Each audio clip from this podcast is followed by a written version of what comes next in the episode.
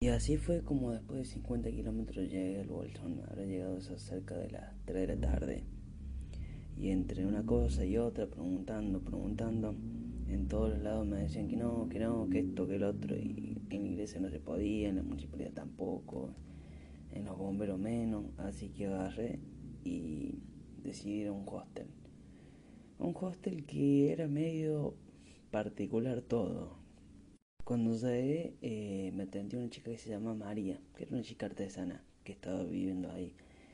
Y el dueño también estaba, que lo encontré después de un rato y estaba todo el tiempo diciendo, qué alegría, ¿no? Qué alegría.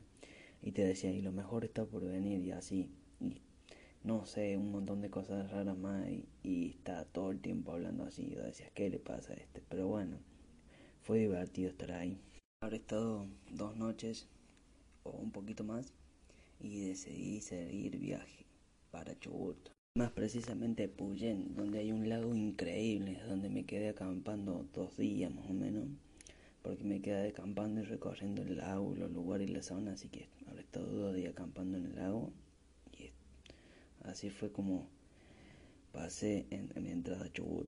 Y por otro lado me faltan cruzar más de 600 kilómetros para llegar a la provincia de Santa Cruz. Pero bueno, mi idea es ir por el Parque Nacional.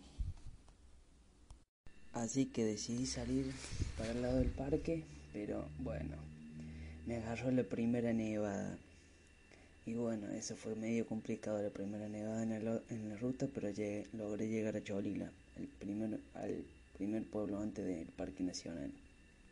Apenas llegué al pueblo, entre una cosa y otra, decidí ir a Pedro montar en la iglesia si me podía quedar y me encontré nada más y nada menos con el padre Adán, que recibió viajeros en la iglesia. Era un padre bastante que salía de lo común.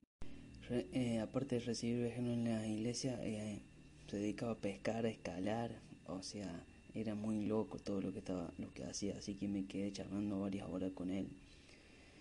Y así fue como me hospedó, me quedé, me dio un colchón y me quedé a, durmiendo al lado del altar. Fue muy loco eso, pero bueno, así pasé la noche ahí y al otro día decidí seguir viajando. Y así fue como crucé el parque, mitad del parque, porque estuvo muy complicado. Estaba en parte nevado y en parte llovía.